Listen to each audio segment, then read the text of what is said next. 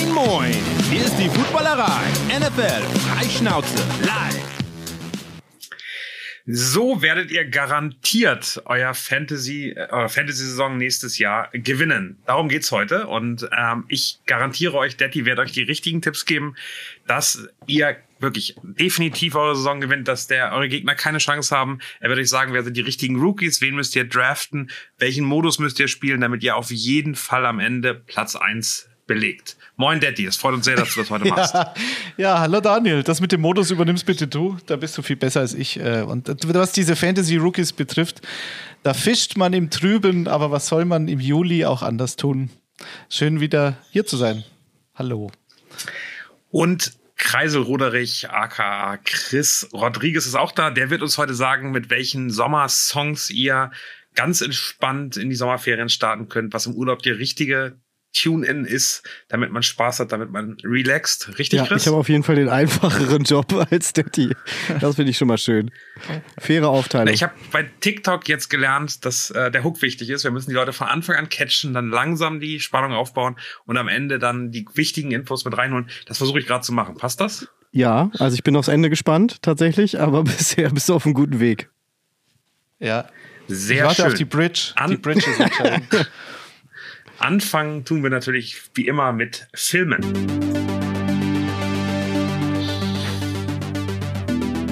Dead Man Walking. Ich fühle mich wie unter der Dusche, wenn ich dieses Lied höre. So. Das ist schön. Dieses Lied, dieses Intro. Ja, äh, Dead Man Walking, das, äh, ich habe mir Gedanken gemacht, was, welche Filme soll ich denn featuren? Und äh, ich bin, äh, ja, ich, ich habe es vorweggenommen auf Twitter eigentlich schon in den letzten Wochen, aber unsere, unser Podcast ist ja ein paar Mal ausgefallen, deswegen ähm, war ich dann, dann doch zu schnell, was das betrifft. Aber ich, ich habe mir heute zwei Independent-Perlen rausgesucht, sagen wir es mal so. Äh, was ist Independent? Ja, ist schwer zu definieren, aber jeder, der Little Miss Sunshine gesehen hat oder der Sideways gesehen hat, den ich von äh, vor vor einiger Zeit äh, schon empfohlen hatte, der weiß dann vielleicht, was gemeint ist. Also relativ Low-Budget-Produktionen, teilweise auch von Drehbuchautoren oder Regisseuren, die noch nicht so einen riesen Namen haben in Hollywood. Allerdings nicht zwingend mit, mit unbekannten Schauspielern, ähm, aber dann teilweise Filme, die den Schauspielern wirklich dann zum Durchbruch verhelfen. Ich habe mir da zwei rausgesucht, die es beide auf Disney Plus gibt, weil ich bin ja jetzt stolzer Disney Plus-Abonnent seit einiger Zeit. Obi-Wan Kenobi, vielen Dank dafür. Ähm, du hast mich nicht zwingend überzeugt, aber die letzte Folge, ohne zu spoilern, also da, da waren dann schon wieder, also das war dann schon völlig okay. Ich bin zufrieden als Star Wars-Fan. Ich hoffe, Chris auch, aber das kannst du vielleicht dann gleich noch sagen? Ja, ich bin restlos begeistert, mehr möchte ich gar nicht sagen. Ich möchte auch gar keine Diskussion darüber führen. Nein, nein, das gibt es aber nur zwei Möglichkeiten. Entweder man ist restlos begeistert oder man meckert immer nur rum. So das Gefühl habe ich in dieser Star Wars-Bubble. Es gibt nur die zwei Möglichkeiten. Ich, ich finde, ich, ich bin so in der Mitte. Ich fand viele Sachen gut, aber einige Sachen. Ich habe gedacht, du hast gerade gesagt, es gibt nur zwei Sachen und dann sagst du, du bist in der Mitte. Nur Daddy ist in der Mitte. Das, das ich bin in der Mitte, ja. Außerhalb von mir, von meiner Bubble gibt es nur zwei und ich bin die Bubble alleine in der Mitte, sagen wir so. Sehr gut. Äh, Film 1, Win-Win auf Disney Plus könnt ihr gucken, von 2011 kennt kein Mensch, gehe ich schwer davon aus. Äh, Paul Giamatti ist der Hauptdarsteller, den kennt man aus Sideways. Großer Fan, äh, spielt einen, einen Ringer Coach, also nicht Wrestling, Wrestling heißt es im Original dann, Filme immer im Original gucken, große Empfehlung natürlich, aber äh, damit ist das Ringen gemeint und nicht das, das Catchen an sich. Äh, ist hauptberuflich Anwalt, aber nicht sehr erfolgreich, ähm, hat immer so ein bisschen finanzielle Probleme und äh, entschließt sich dann, Sozialbetreuer eines älteren Herrn zu werden, um da vom Staat ein paar, ähm, ein paar Moneten abzugraben, die er dann monatlich einkassiert und aber diesen äh, älteren Herrn, der übrigens gespielt wird von Burt Young. Burt Young ist bekannt als Paulie äh, aus den Rocky-Filmen. Ich wusste gar nicht, dass der noch lebt, aber 2011 war es noch so. Äh, und betreut diesen äh, Burt Young offiziell, aber inoffiziell steckt er in ein Seniorenheim und kassiert halt die Kohle trotzdem ab, die er da vom Staat bekommt, so 1500 Dollar im Monat, die ihm halt weiterhelfen. Und dann, wie es der Teufel will, ist es natürlich so, dass der Enkel von diesem, ich nenne ihn äh, Pauli, äh, zu Besuch kommt, der wiederum von seiner Mutter flieht, die drogensüchtig ist und einen neuen Freund hat und den mag er auch nicht so gern und so weiter. Und letztlich kümmert sich dann Paul Giamatti und seine Frau um diesen Jungen. Und der Junge kann zufälligerweise auch noch gut ringen. Und das klingt jetzt alles nicht so wahnsinnig spannend, aber der Film, der Film ist sehr schön. Ist ein sehr schöner, emotionaler Film. Und ähm, ja, das, wie gesagt, den mag ich wahnsinnig gerne, habe ihn auch schon oft gesehen. Und wer ihn noch nicht kennt, bitte, es ist relativ einfach, den auf Disney Plus zu sehen. Genauso wie der letzte Film von James Gandolfini, äh, Enough Said. Äh, Gandolfini natürlich bekannt aus Sopranos und so weiter, ist klar. Aber 2013 war tatsächlich seine letzte Produktion. Und ich finde, er ist wunderbar abgetreten mit diesem Film. Äh, Julia Louis Dreyfus, äh, wenn man sie so ausspricht, die kennt man schon. Ähm, mit der da im Duett, finde ich, eine grandiose Leistung hinlegt. Die beiden spielen zwei geschiedene nicht besonders erfolgreiche Menschen. Sie ist Masseurin, ist wahnsinnig genervt eigentlich von ihrem Job und ähm, er hat so eine ganz äh, ekelhafte Ex-Frau, die immer über ihn schimpft und wie es der Teufel will, da sind wir schon wieder, ähm, ist äh, die Ex-Frau dann Kundin von Eva. Eva ist die Masseurin und die weiß zu Beginn nicht, dass es sich hier um die Ex-Frau ihres, ihrer neuen Bekanntschaft äh, handelt, aber sie erfährt es dann und lässt es aber trotzdem so weiterlaufen und will auf diesem Weg alles über James Gandolfini und seine Macken herausfinden. Er ist halt ein bisschen übergewichtiger Sonderling, der nicht ganz einfach ist und laut seiner Ex-Frau sowohl im Bett als auch was seine Macken betrifft, äh, jemand ist, mit dem man gar nicht zusammenleben kann. Und so die Geschichte dieses Films ist eigentlich, was Menschen tun, die Beziehungsängste haben und denen es dann lieber ist, Dinge über den potenziellen neuen Partner zu erfahren, die sie davon abbringen, sich darauf einzulassen, als einfach ein bisschen dieses Risiko einzugehen und sich komplett zu öffnen. Das ist eigentlich so die Story des Films und auch der ist wunderbar erzählt. Also meine beiden Tipps, Win-Win und Enough Said, beide auf Disney Plus. Viel Spaß. Kennt ihr beide nicht, oder? Nee, beide nicht. Aber der erste sieht, ich bin ein großer Jeffrey Tambor-Fan. Ja? Der spielt ja da auch mit. Aha. Die Amy Ryan war gerade bei The Office, was ich gerade gucke. Also ist ziemlich geil besetzt. Guck ich mir an. Ja, bitte. Sehr schön. Ähm, dann würde ich sagen, machen wir weiter, bevor ich hier irgendwie Werbung einstrahlen muss. So viel wie du über Disney Plus redest, äh, da müssen wir aufpassen. Gehen wir weiter mit der Musik. Locker Room Sounds. Ja. Ähm, Quasi. Ja, ich dachte, ich mache das, ich mache die Rubrik mal wieder über mich. Passt super. Äh, ich war am Wochenende äh, ziemlich aufregend unterwegs. Erstmal in der Weltstadt Belitz. Wer kennt sie nicht? Ich Ja. glaube, da kommt der Spargel her. Schön. Landesgartenschau. Aber dann sind wir weitergeflogen mit Zoe nach äh, zum Lollapalooza Stockholm. Das war sehr aufregend. Und dann sind wir runtergeflogen nach St. Gallen äh, aufs, aufs Festival da. Das war auch ziemlich, äh, ja, war ein ziemlich aufregendes Wochenende. Und deswegen werde ich jetzt die Leute, die ich live gesehen habe, auf unsere Playlist setzen. Und zwar war das Tove Lo. Kennt ihr die? Schwedischer Nee. Superstar. Ich kannte die witzigerweise ähm, und auch genau den Song, den ich gleich draufsetze, weil ähm, äh, ein Ex-Freund meiner Cousine aus Israel absurderweise riesen krasser Videoproduzent ist. Der hat zum Beispiel Up und Up, Up and Up von Coldplay gemacht und eben auch von Tove Lo äh, das Video und war auch schon zweimal für einen Grammy nominiert. Und vor sieben Jahren oder so saß ich mit dem noch in meinem Wohnzimmer und habe da irgendeinen Jingle für, ein, für eine kleine Indie-Werbung für ihn gemacht. Das finde ich ganz witzig. Und zwar ist das von Tove Lo, Glad He's Gone. Hast du? War super. Dann ähm, den nächsten, den ich mir angeguckt habe, war Kid Leroy. Falls ihr den kennt, der hatte äh, einen Song mit Justin Bieber, Stay, den würde ich auch draufsetzen. Mega geiler Song. Allerdings, äh, Detti, du wirst, oder ihr beide werdet das total nachvollziehen. Ich bin Musiker, ne? ich gehe auf ein Festival, um geile Bands zu sehen. Der Typ hat für seinen Festival-Slot auf jeden Fall sechsstellig kassiert und hatte halt einen DJ dabei. Ein DJ und ein weißes Laken, was vor dem Riser hing und das war's. Und dann ist er da rumgerannt und hat Musik gemacht. Der Song ist trotzdem geil, den habe ich draufgesetzt. Und der Headliner hat es übrigens genauso gemacht. Post Malone. Der hatte noch ein bisschen äh, Feuerwerk, dafür nicht mal ein DJ. Allerdings muss ich sagen, hat es mich trotzdem irgendwie gekriegt. Kennt ihr den, Post Malone? Jetzt sehe ich gleich nochmal eine schöne Holmes-Geschichte, äh, um das Buch hinzuweisen. Äh, zum Mach mal, dann suche ich so lange den Song raus. Post Malone hat in Kansas City gespielt, ähm, am Tag oder zwei Tage nach der, ich glaube nee, sogar an, an dem Tag der, ähm, der Super Bowl äh, Parade, die es äh, in Kansas City gab und äh, äh, leicht alkoholisierter Patrick Mahomes, Travis Kelsey äh, haben sich, äh, sind zu dem, zu dem Konzert gegangen und gesagt, wir wollen hier rein, haben eine Loge gekriegt, durften Backstage und äh, waren dann äh, da und äh, Post Malone hat äh, mit ihnen zusammen äh, Bierpong spielen wollen. Alle schon leicht alkoholisiert. Und äh, so, so Sportler sind ja relativ gut drin. Ich glaube, Bälle werfen können die auch gut, ob es ein Tischtennisball ist oder ein äh, Football, äh, völlig egal. Die, die ersten zwei, drei Spiele gewinnen die Chiefs ganz entspannt gegen Post Malone. Ähm, geht immer weiter, er ärgert sich, weil das eigentlich ganz gut kann und äh, relativ engagiert ist Oh und äh, verliert immer weiter und sagt dann, okay, wir müssen jetzt hier mal ein bisschen was Ernsthaftes machen. Wenn ich das nächste Spiel verliere, ähm, dann äh, tätowiere ich mir ein Logo von den Kansas City Chiefs plus zwei äh, Autogramme, also die von Kelsey und von Patrick Mahomes auf den Oberschenkel.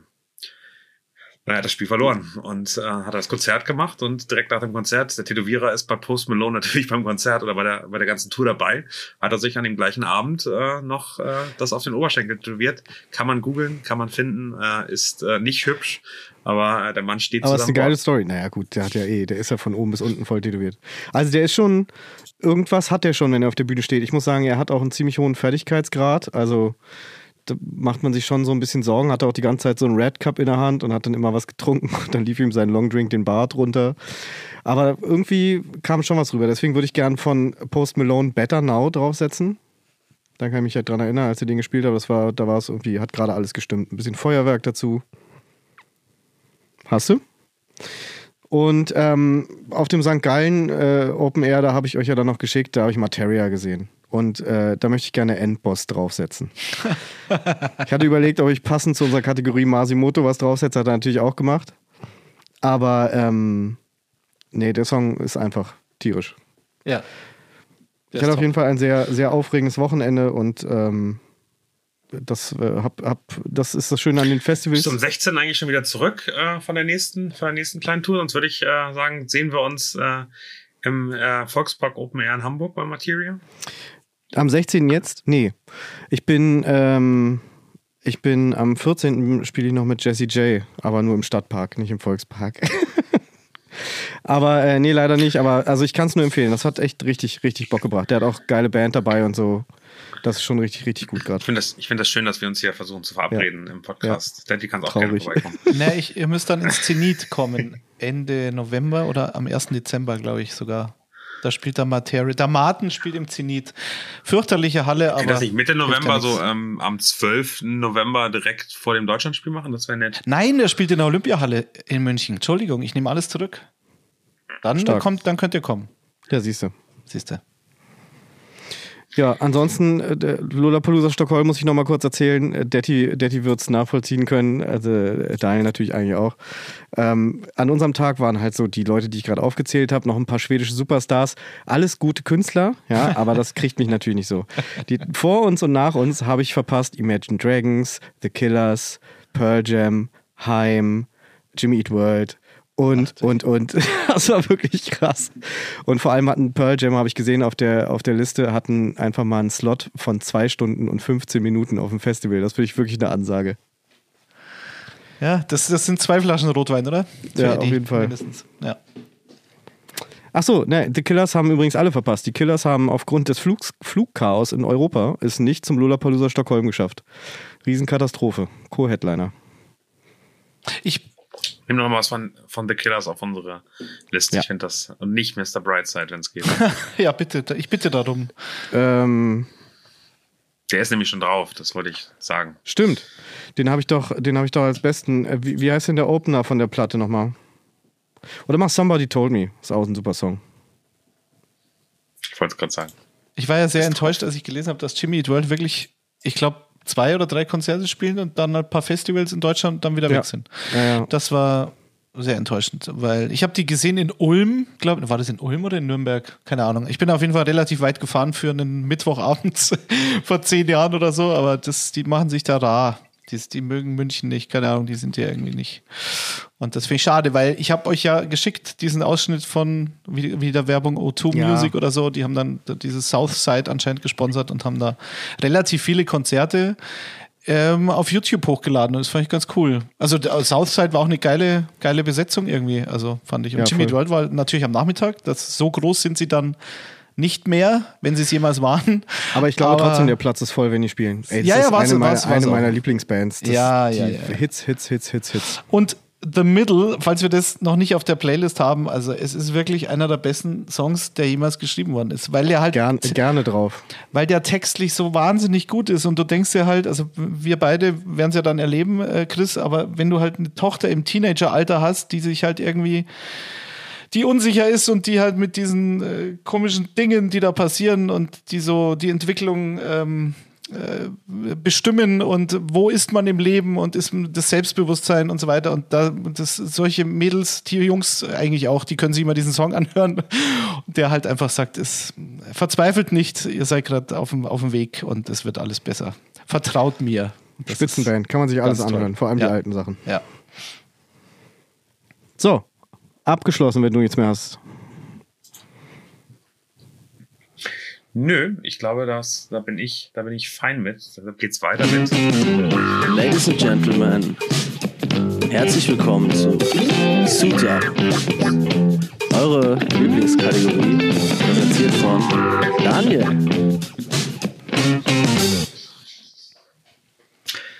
Der gute Pimpf. Äh, sehr, sehr schön. Ich würde natürlich, da wir keinen Gast haben, der Lieblingsteam hat, über die Cardinals reden. Wer ist, was ist denn das schönste Cardinals-Trikot, Oh. was du kennst, Chris? Okay, wir hatten diese Diskussion ja schon oft. ich äh, gebe zu, dass das, äh, dass das klassische Weiße mit den, äh, mit den violetten Ärmeln ist auch nicht meins. Ich habe jetzt drei Trikots, davon sind zwei äh, komplett rot und eins, und das finde ich auch am geilsten, ist halt komplett schwarz. Ist einfach ein geiles Trikot mit einer bordeaux-roten Nummer in der Mitte. Das ist Ich habe in der Historie mal ein bisschen geguckt, was die Cardinals früher für Trikots haben. Die sehen ehrlicherweise alle aus wie die 49ers oder ähm, wie andere, also das Weiße könnte auch die Giants sein. Ich finde, die, die, die Cardinals hatten nie so ein richtiges Signature-Trikot. Nee, und stimmt. äh, Cardinals-Fans, äh, die irgendwie da, äh, was anderes sagen, gerne, gerne kommentieren, gerne anschreiben. Ich habe da keins gefunden. Ich glaube, äh, wen ich nehmen würde, wäre Fitzgerald, ehrlicherweise als Spieler. Das ist Auf für jeden mich Fall. die die Cardinals-Legende, wenn man wenn man irgendeine War hat. auch mein erstes Trikot. Und ähm, dann hätte ich gesagt, wahrscheinlich, wie du es wie du es auch gemacht hast, ähm, das Schwarze ist noch das, was äh, am schönsten ist. Ähm, ich finde alle Trikots von den Cardinals nicht so richtig, richtig äh, schön. Was ich sagen muss, sie sehen angezogen besser aus als, äh, als auf der Stange. Mhm. Ähm, das, das muss man ganz klar sagen. Da sieht dieser, dieser helle äh, Teil ähm, unter, dem, unter dem Arm dann besser aus, als er, wenn er, wenn es liegt. Aber ähm, daher wäre mein ähm, schönstes Trikot der Cardinals äh, Fitzgerald in Schwarz. Stimme ich voll überein. Teddy, kannst du damit leben? Ja, ich habe äh, Fitzgerald in Rot, aber in Schwarz ist auch geil. Ja, ich. Nee. Also Cardinals ist wirklich schwierig. Ich, die haben mir immer überhaupt noch nie gefallen. Also kein einziges Trikot. Dann ist mir aber eingefallen, ich habe vor kurzem Jerry Maguire mal wieder gesehen und äh, da äh, finde ich so in den 80ern oder 90, 90 in dem Fall 90er, da, die Trikots, die sie da hatten, ich glaube, da haben sie dann gegen Troy Aikman gespielt. Da gibt es doch dann am Ende des Spiels dieses Monday Night gegen die Cowboys. und Rod Tidwell, in das äh, Trikot, das er da trägt, äh, als er in Ohnmacht fällt und dann von den Toten wieder aufersteht, das ist relativ schön. Aber alle anderen, tut mir leid. Ähm, Geil, also ich ist, ein sag Grund, Rod, ist ein Grund, den Tidwell. Film nochmal zu gucken. Ja, ja, ja. Ich, das ist so, das ist Retro, das ist Throwback, das ist schön. Das ist okay. Sehr schön. Was wollen wir, was wollen wir jetzt nach unseren drei festen Kategorien noch mit euch äh, heute erleben? Das haben wir vorhin schon angekündigt. Es soll um Fantasy drehen. Wir starten jetzt langsam wieder. Äh, zur Saison werden wir auch wieder wöchentlich äh, ähm, on air sein. Wir wollen ähm, langsam wieder loslegen, weil man jetzt gerade drüber nachdenkt. Ähm, also ich glaube, Ligen sollten sich jetzt gerade Gedanken machen, wann ist denn der perfekte Draft-Termin? Äh, welchen Modus spielen wir? Verändern wir noch ein bisschen was? Müssen wir noch irgendwelche Mitspieler ersetzen, die letzte Saison inaktiv waren? Das sind ja die Themen, die jetzt so im Juli eigentlich anstehen. Und man fängt eben an, mit dem Training Camp zu gucken, was sind denn äh, interessante Sleeper, was sind Spieler, die ich vielleicht äh, ähm, mal bei mir auf dem Zettel habe, die durchstarten können. Das äh, finde ich extrem spannend. Vor zwei Wochen haben wir Fragen der Community gesammelt. Damit würde ich gleich weitermachen. Aber erstmal in die Runde. Äh, was ist euer Lieblingsmodus? Ähm, meinst du jetzt äh, auf alle bezogen? Ich gebe ehrlich zu, ich habe bisher nur. Nee, jedes Jahr gedraftet. dann äh, mit, äh, mit äh, Spielern, die man hält in Mhm, irgendeiner mit Form. Keepern. Unter, also Keeper-Liga oder eine Genau, Dynasty-Liga, ich- also wo wirklich der gesamte Kader gehalten Ich wird. glaube, ich weiß noch nicht, wie es mit meinem Alltag dann übereingeht, aber ich stelle mir so eine Dynasty-Liga total geil vor. Die fangen wir jetzt ja an. Deswegen kann ich nichts weiter sagen, als ich glaube, das ist genau mein Ding. Das ist auch, klingt jetzt so ein bisschen, ein bisschen lächerlich, aber also so habe ich immer auch Sachen, keine Ahnung, in NFL, äh, Madden oder sowas gespielt. Immer möglichst lange. Ich fand das nicht interessant, eine Saison zu spielen, sondern halt den Verein äh, eher so ein bisschen simulationsmäßig das zu sehen. Und deswegen stelle ich mir das schon total geil vor. Ähm, ansonsten ähm, macht das Draften natürlich auch so viel Spaß, dass, also ehrlich gesagt, ganz missen möchte ich es nicht. Ich möchte schon jedes Jahr äh, mindestens ein, zwei Ligen spielen, wo ich einfach neu drafte, weil ich das ist ein Spitzenevent, finde ich. Also das ähnlich wie bei der NFL. Das ist einfach was, wo man sich so drauf freut, was es so geil anstößt und wo man sich dann das erste Mal auch wirklich damit beschäftigen muss, spätestens. Ja, also äh, das haben wir ja auch schon mal thematisiert. Ich bin jetzt, ich bin kein Dynasty-Fan. Damit bin ich wahrscheinlich in den meisten Fantasy-Circles eh schon raus.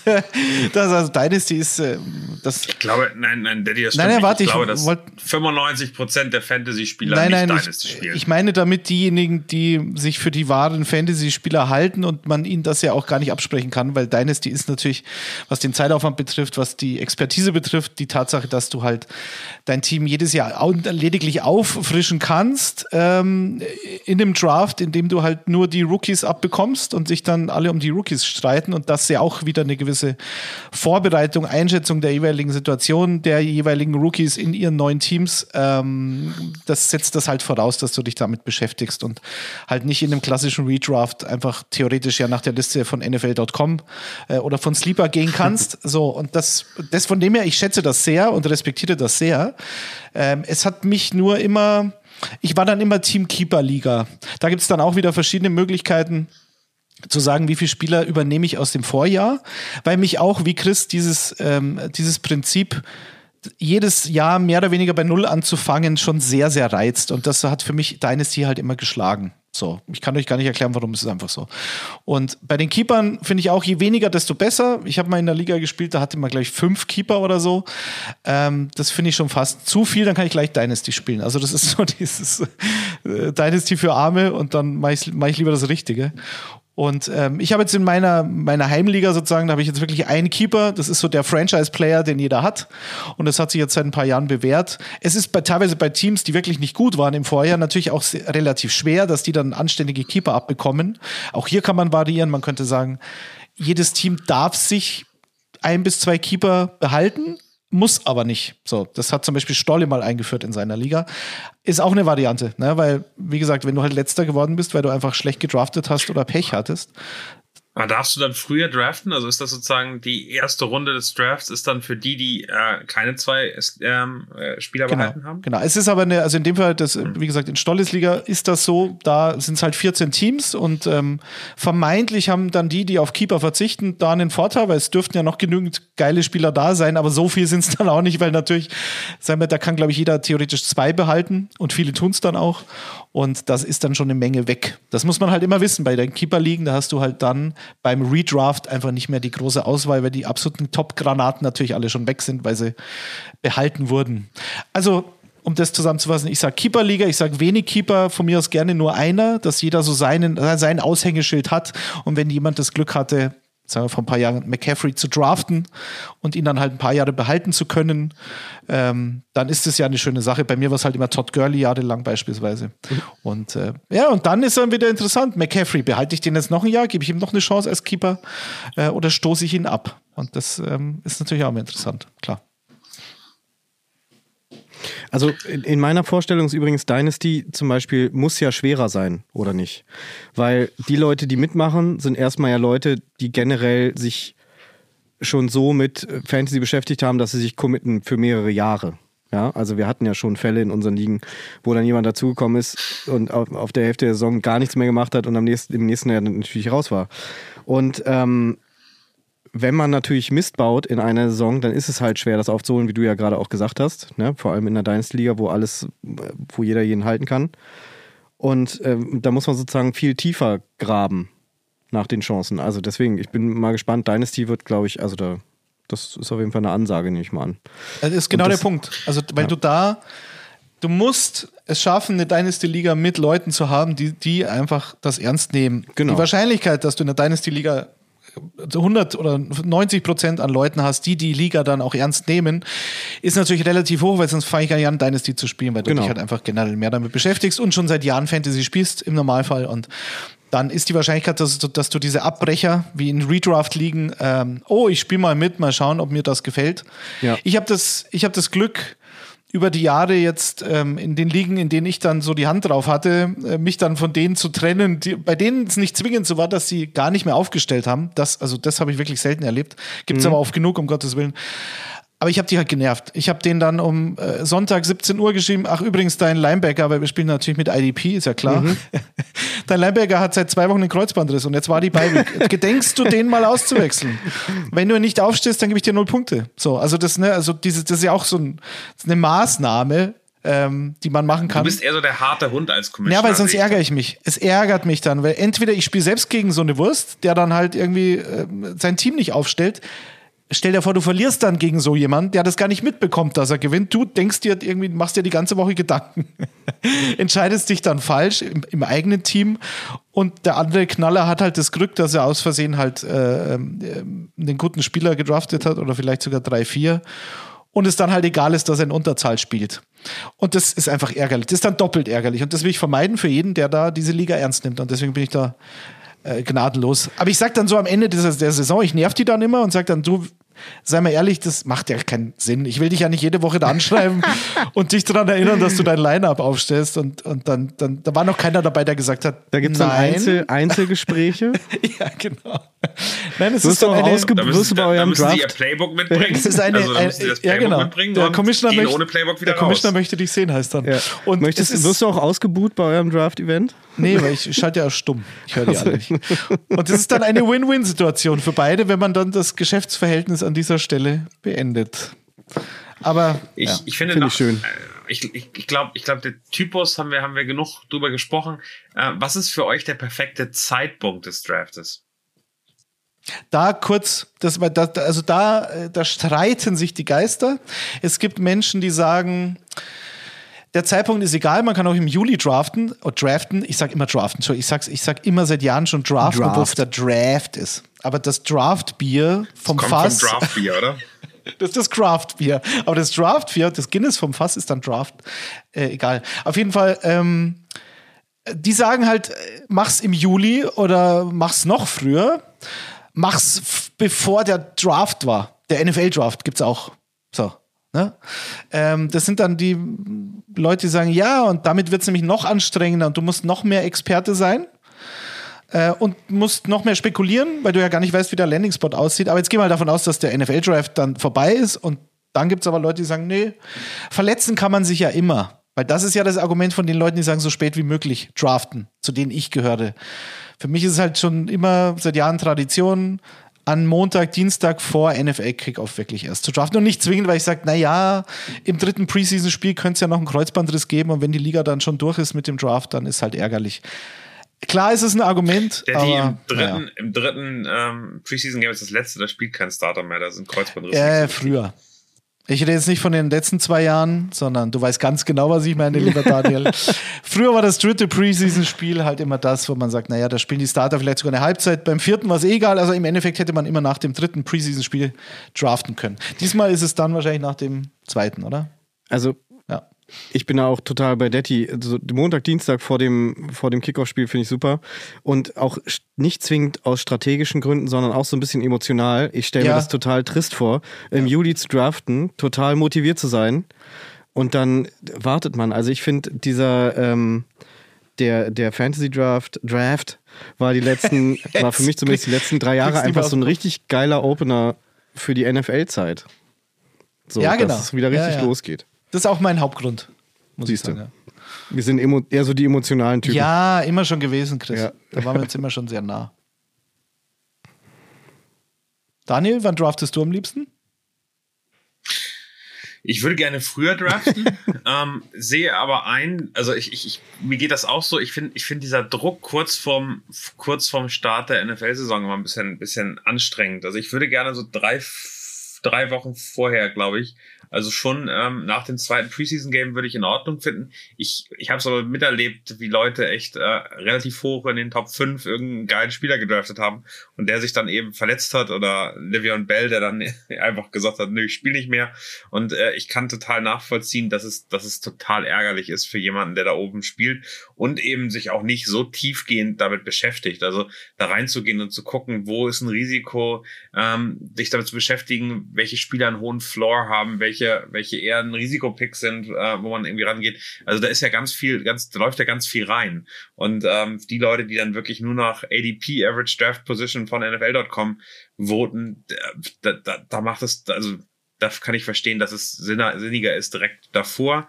Für mich ist, ist äh, am Ende, aber das merke ich immer weiter, ist total wichtig, da wirklich ein schönes Event draus zu machen. Idealerweise zusammen an einem Tisch und äh, alle mit ihrem iPad draußen und äh, das dann, das dann machen. Ähm, ich glaube, ich glaube jetzt vor der, also vor der Preseason macht wirklich gar keinen Sinn, weil es einfach wirklich eine Lotterie ist bei bestimmten Themen. Da werden noch so viele Spieler auch gecuttet und äh, rausgenommen, was eigentlich immer bedeutet, dass der Spieler dann ein großer Faktor ist. Aber es verändert ja auch die Position der anderen Spieler. Also zu sagen, er hat einen Running Back, äh, muss er sich teilen, hat er, hat er am Ende die Problematik, dass es noch zwei andere gibt oder geht noch einer raus und plötzlich weißt du, der ist das Workhorse und wird, wird alle drei Downs irgendwie laufen. Solche Sachen entwickeln sich ja auch einfach unfassbar stark jetzt noch in der, im Trainingscamp und ich glaube, daher ist es schon spannend, aber ich glaube, man muss jetzt loslegen, den Termin festlegen, sonst wird es irgendwie knapp da am Ende und gleichzeitig, und das finde ich ganz, ganz wichtig, muss man eigentlich jetzt anfangen, sich vorzubereiten. Also mit dem Training Camp kommen die ganzen Guides raus, da kommen ganz viel Informationen. Jetzt kann man einfach wirklich mal äh, sich, sich nach und nach angucken, was passiert. Ich glaube, das startet, wenn man, wenn man das ordentlich machen möchte, einfach jetzt. Korrekt. Mock Drafts kann man doch schon mal super machen. Oh, das habe ich früher bis zur ähm, ja, ihr wisst, also ich habe es wirklich äh, aus, ausführlichst betrieben, diese Mockdrafterei. Und es war, äh, es, ich habe dann irgendwann festgestellt, dass es einfach ein unfassbar großer Quatsch ist, weil du halt ähm, teilweise gegen Computer pickst, teilweise oder meistens nie die Liga die gleichen äh, Settings hat wie deine. Ähm, du kannst, was du ja natürlich aussuchen kannst, ist die Anzahl der Teams in der Liga und ob du Snake äh, ähm, oder wie linear heißt das andere, aber Snake macht natürlich jeder, also sollte keiner anders machen. Das kannst du schon auswählen, aber äh, ja, keine Ahnung, ob die Positionen halt so verteilt sind wie in deiner Liga das ähm, könnte man simulieren, aber es, ich finde, im Endeffekt trifft es halt nie. Man sieht dann schon so ungefähr, in welchen Runden bestimmte Spieler gehen oder du merkst dann, kriegst ein Gespür dafür, welche Spieler so einen gewissen Hype äh, haben dann im August äh, oder so. Also das da merkst du schon, wie so in Fantasy Circles dann halt diese Spieler risen, aber das würdest du auch merken, wenn du halt einfach auf Twitter bestimmten Fantasy-Autoren äh, oder Journalisten folgst, dann bekommst du das schon mit, wenn da irgendwie ein Hype entsteht. Deswegen muss ich nicht zwingend mock draften. Wie bereitest du dich vor, Daddy? Also was hast du vor dir liegen, wenn du draftest? Das sind die typischen Listen, die man dann hat, die Positionslisten, hat Sleeper, die man sich irgendwie rausschreibt pro Position, wo man sagt, hey, wenn der äh, fällt, äh, dann, dann wird es interessant. Und man hat in der App natürlich immer die, die Standard-Draft-Positions. Äh, Was ist für dich das Wichtigste dabei? Also das hat sich auch geändert in den letzten Jahren ich weiß auch gar nicht warum. Also, das hat jetzt nichts mit Arroganz zu tun. Also, ach, pff, ich brauche doch keine Listen mehr. Aber ähm, früher hatte ich wirklich das mir ausgedruckt, aufgeschrieben, dann mit Edding markiert äh, oder mit, mit Textmarker markiert, welche Spieler ich unbedingt haben will. Und der Rest waren dann die, die ich auf der Liste haben möchte. Das mache ich immer noch. Nicht zwingend jetzt mit Textmarker, aber ich habe halt dann pro Position einfach sozusagen meine Sleeper. Da steht dann halt jedes Jahr Paris Campbell drauf und so. Dass ich den, dass ich den natürlich nicht verpasse, weil zum einen ist dann der Draft ja immer eine, also ein aufregendes Erlebnis und ähm, man ist dann äh, over his head und so und dann irgendwann so in Runde 11, 12, 13, 14 äh, und denkt sich dann, ach scheiße, den habe ich total vergessen, weil der von der jeweiligen App oder also jetzt sagen wir NFL.com in den Player Rankings es taucht da kein Paris Campbell auf. Warten wir es mal ab. Vielleicht kommt da ja noch ein Hype und der verletzt sich dann wieder, aber egal. So, und da gibt es halt Spieler, die, die sind da nicht gerankt oder die sind auf jeden Fall nicht so hoch gerankt, wie ich sie halt sehe. Und die schreibe ich mir auf. Aber bei den, sagen wir, die ersten zehn Runden oder so, da mache ich es mittlerweile echt nur noch nach Gefühl, weil ich halt irgendwie weiß, welche Spieler ich mag und welche ich nicht mag. Und ähm, Aber ich hocke mich da jetzt nicht hin und mache dann so einen äh, so einen Workshop für mich, so eine Woche vorm Draft, um dann rauszufinden, welche Spieler ich geil finde, sondern es ist halt so eine, so eine Entwicklung auf Twitter. Ich mache mir dann immer wieder Lesezeichen auf Twitter und sage, okay, das ist ein gutes Argument für Spieler A, B, C. Und damit habe ich es ja irgendwie schon im Kopf. Oder im Hinterkopf, wahrscheinlich besser. So, läuft es mittlerweile. Wie ist bei dir, Chris? Listen, Excel-Tabellen oder was? Ja, äh, digital, mehrere Monitore und äh, ich bin ehrlich, letztes Jahr habe ich ziemlich viel Fantasy Pros äh, Sachen aufgehabt. So die Sleeperlisten und sowas und habe mir dann aber auch äh, auf dem iPad hatte ich dann eine eigene Liste, wo ich so abhaken konnte. Also, das würde ich empfehlen. Wo Randall, Eure Lieblinge? Randall, Rondale Moore drauf stand zum Beispiel. Zum Beispiel, eu- eure Lieblinge, die ihr, äh, die, ohne die ihr keinen Draft verlassen wollt. Und die zumindest irgendwo aufschreiben, weil das sind dann halt eher die, die dann so äh, am Ende kommen und die die anderen halt vielleicht nicht auf dem Zettel haben, aber wo ihr euch dann vielleicht ärgern würdet, wenn sie einfach vergessen werden. Und ihr dann, ach scheiße, den habe ich ja ganz vergessen, das wäre jetzt doof. Also das würde ich empfehlen. Ich muss noch kurz dazu, ich das, finde das auch richtig geil mit den Monitoren und Listen und alles sowas. Das macht so ein Event draus. Finde ich super. Ist für euch der Draft der Höhepunkt der Fantasy-Saison? Ja. ja, eigentlich schon. Ja. Nein.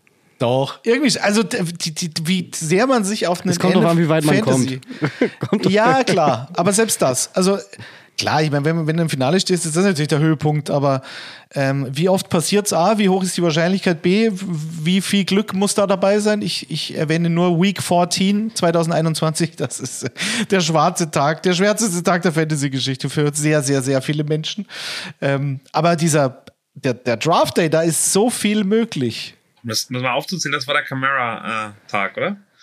Die Woche? Die acht Touchdowns? Nee, nee, nee, das Oder war, das war das Jahr, da- das war 2020 und das war, glaube ich, sogar Woche 16, wenn ich mich nicht, also tatsächlich das Finale. Finalwoche, definitiv, genau. Genau. Finalwoche. Nee, aber ich Donnerstag. sage, ich weiß jetzt noch die Woche 14 2021, weil das war jetzt beispielsweise für mich in allen Ligen eine absolute Vollkatastrophe. Das stimmt. Für, für manche natürlich nicht, logischerweise, aber es, mich hat so schlimm erwischt, deswegen werde ich diese Woche nie vergessen. Aber am Draft Day ist alles möglich und darum geht's ja. Am Draft Day kann jeder ein Team sich zusammenpicken und äh, was mit äh, Aussichten auf eine Championship hat. Und diese Vorfreude, die kann dir halt keiner mehr nehmen. Und die ist in Woche 1 oft schon wieder vorbei. Also äh, sollte man das schon schätzen. Ich, ich würde gerne anfangen mit Fragen, wenn das für euch in Ordnung ist. Ja, Jan Weinreich kenne ich hat nicht. gefragt, welche Year 2 Quarterbacks lohnen sich denn? Also Rookies des letzten Jahres, wen, auf wen würdest du setzen, Letty? Jan Weinreich. Achso, Entschuldigung. NFL. Ja, ja. Nur der kleine Tipp. Äh, gute Frage. Ich weiß nicht, Trevor Lawrence ist so ein Name, der da vermutlich aufgrund dieses Coaching-Upgrades ähm, Sinn macht. Alle anderen, also dem traue ich zu. Sagst du zu den New York Jets-Situation? Ja, Und Trey Lance nee, nee, 49ers? nee, nee.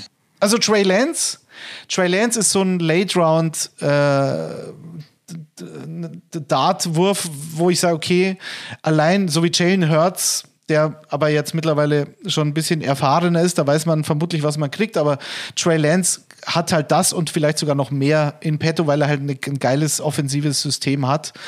Und du halt da ähm, theoretisch, wenn er startet, das ist ja ein großes Fragezeichen zu Saisonstart, halt einfach riesen Upside hast. Und das hast du mit Trevor Lawrence nicht, weil die, diese Rushing Yards, die halt fehlen, die du bei Trey Lance theoretisch haben könntest.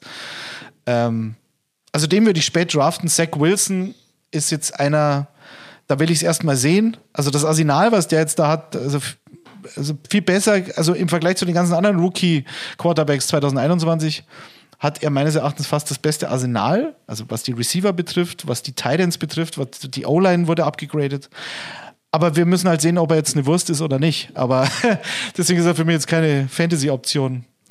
Ja, wen gibt's noch? Justin Fields, da wissen wir Justin alle. Fields, ja. ja. Hm. Theoretisch ja, aber das Der wurde im Stich gelassen, oder? Den kann man eigentlich abschreiben, weil. ähm, Ja, abschreiben ist immer schwierig nach einem sein Jahr. GM gesagt hat, nee, aus Fantasy-Sicht, nicht Ja, als Person, ja. Äh, als ähm, er abgeschrieben worden ist, weil er keine ordentliche O-Line bekommen hat, keine ordentlichen Waffen bekommen hat, sondern eben eher langfristig äh, die, die Bears was aufbauen. aber ihm im nächsten Jahr jetzt nicht die Möglichkeiten bietet, dass er voll durchstarten kann. Mac Jones Chris, bitte. dürfte jetzt sogar Nee, lange also bomben, nicht, ich, wir ich wir gerade reden gesehen. jetzt über Fantasy, dann ist der, nee, ist der Kollege für mich keine Option. Also da gibt es viele, die ich vorziehen würde, die sich auch mehr bewegen. Ja, ja, genau. Der ist topfit jetzt. Der hat, der hat nochmal abgenommen und äh, ist völlig durchtrainiert. Ja, der war im La in einem Lab, hieß es doch. Der wurde abgegradet. Wie Captain America, so ein bisschen. ähm, nee, Mac Jones, kein Interesse, tut mir leid. Also Devante Parker ist für mich so eine geile Addition da in diesem äh, Wide Receiver Room bei den Patriots. Der könnte ein Thema werden, finde ich, weil den, da haben auch weniger auf dem Zettel. Ähm, den fand ich halt bei den Dolphins, wenn er fit war, auch immer ganz cool. Aber Mac Jones, nee, das ist halt ein Game Manager, was er gut macht, wenig Fehler macht, aber das ist Fan, das sind keine, sind keine ich sehe keine Fantasy-Punkte bei Mac Jones, tut mir leid. Also du siehst da einen langfristigen Jimmy Garoppolo. Ja, genau. Korrekt. Ja. Machen wir weiter. Jay Park, Jay Packer, hatten wir letztes Jahr auch relativ häufig, äh, spricht äh, etwas an, sagt Running Back noch in der ersten Runde, Runde ist die Zeit vorbei. Die Zero Running Back Strategy, Daddy. Äh, was äh, sagst du dazu? Ähm, da müsstest du jemand anders fragen, weil ich, also ich halte davon gar nichts. Hab's auch noch nie getestet, deswegen habe ich da keine Erfahrungswerte. Ob das funktionieren kann. Ist natürlich theoretisch kannst du dann irgendwie das Glück haben, sagen wir mal, Zero Running Back in den ersten, also in den ersten zwei bis drei Runden keinen Running Back zu holen, dir dafür Granaten auf anderen Positionen, sagen wir mal Receiver vor allen Dingen, ähm, dir zu schnappen, vielleicht in einen von den Top drei Titans ähm, relativ früh zu nehmen, damit zu diesen, diesen Vorsprung auf diesen Positionen gegenüber den anderen Teams zu haben, aber halt ein massives Risiko einzugehen, halt auf Running Back zu dünn zu werden. Und egal wie groß die Liga ist, also wenn sie Minimum zwölf Teams groß ist, wirst du während der Saison keine Chance mehr haben, großartig da einen Running Back zu holen. Ich empfehle, ähm, Waiver, Waiver Pickups nach Auction-System zu machen, dass jeder sozusagen einen festen Betrag hat, hatten wir auch schon mal besprochen, äh, zu Beginn der Saison und diesen Betrag für die ganze Saison zur Verfügung hat. Und wenn er wirklich mal einen Kreuzbandriss bei seinem Running Back hat, dann muss er die Chance haben, 80 Prozent seines Budgets auf Spieler X zu setzen ähm, und damit die anderen auszustechen, selbst wenn er in dieser Waiver-Rangliste, die ich ja fürchterlich finde und der wirklich eine reine Glückssache ist, ähm, dann halt einen Spieler zu kriegen, wenn er unbedingt einen braucht. Aber ansonsten, wenn du Running Backs im Draft nicht abbekommst, dann ist es wirklich, dann sieht es schwarz aus. Und natürlich kannst du das Glück haben. Sag mal, Damien Harris hat einen Durchbruch bei den Patriots und Ramondre Stevenson verletzt sich in Woche zwei. So, und dann ist der auf einmal Workhorse und ist ja ein geiler Spieler, kann man ja nicht anders sagen. Und den hast du halt im Draft in Runde sechs, sieben, acht bekommen, keine Ahnung, weil die Leute halt also sagen, Stevenson hat sogar mehr Upside. Dann kann es natürlich funktionieren, aber puh. Oder DeAndre Swift wurde vielleicht letztes Jahr nicht so hoch genommen in den ersten zwei, drei Runden und ja, aber dann verletzt sich der wieder und dann stehst halt wieder völlig blank da. Also es ist mir viel zu riskant. Und es gibt so viele Committees mittlerweile bei den Running Backs, dass du diese Workhorses musst du ja, die werden immer weniger, aber sie werden noch, noch, noch weniger jedes Jahr und das ist mir persönlich zu riskant. Und wenn du es machst, dann schau bitte, dass du einen Running Back kriegst, der auch Bälle fängt, weil dann, ich gehe davon aus, PPR ist unser Lieblings-Scoring-System. Dann kann man es vielleicht riskieren, aber dann kann halt so ein James White, also nicht mehr dieses Jahr, aber vor ein paar Jahren hat dir dann so ein James White als RB2, den du relativ spät geholt hast, natürlich schon Dienste geleistet. Aber ich habe es, wie gesagt, noch nie getestet. Chris, du? Auch nicht, oder? Rex Burkhead würde ich Nein. mal Ja, ja. Ich finde das von den Zahlen auch einfach unlogisch. Wenn der Ball geworfen wird, gibt es viel mehr Möglichkeiten, dass er, also viel mehr Spieler, die sich das teilen. Wenn der Ball einfach weitergegeben wird, bist du relativ safe, dass, dass dein Spieler sehr oft dabei ist. Also das ist ja eine relativ simple Logik, oder nicht? Also die Logik äh, ist dermaßen einleuchtend, dass ich es also es gibt nicht wenige Drafts jedes Jahr, in denen ich aus den ersten vier Runden nicht drei Running Backs rausziehe und halt auch den Running Back, den dritten Running Back dann auch für die Flex einplane. Und von diesen dreien dann zumindest zwei dabei sind, die auch für PPR liegen, also viel Sinn machen und vor allem für die Flex dann auch, ist ja klar. Chris, dein Risiko in den Drafts sind eher Cardinals-Spieler, oder? Das ist meine Achillesferse. Ihr glaubt ja auch immer noch, dass ich Kyler Murray keepe. Aber so doof. Aber das wird zu- interessant in der, in der Dynasty League dann mit Chris, was er dann mit seinen Cardinals macht, ob er sich da ein bisschen zurückhalten kann. Schauen Aber okay, mal, wenn ne? die Cardinals den Super Bowl I gewinnen, doubt it. Passt wenn, ja. wenn, wenn er dann da sitzt, Kyler, und nicht abgeholt wird. dann nimmst du an der Hand. Auf jeden Fall. Machen wir weiter. FA Armin hat direkt ein paar Fragen. Ich äh, versuche mal ähm, ein bisschen durchzugehen. Äh, was haltet ihr von zwei Quarterback Super Flex Receiver Flex liegen? Bitte was? Kannst du nochmal vorlesen? Entschuldigung. Zwei Quarterbacks, Mhm. Super Flex, also eine Flex, auf der Quarterback, Running Back, Tight End alles spielen darf. Und dann noch eine Receiver Flex, ähm, das ist dann, denke ich, Tight End und äh, Wide Receiver. Plus die normalen Positionen, die man sowieso noch hat. Prinzipiell schon, ja. Okay. Ja, es geht halt um eine Aufwertung der Quarterbacks vor allen Dingen, bessere Mhm. Geschichten, aber.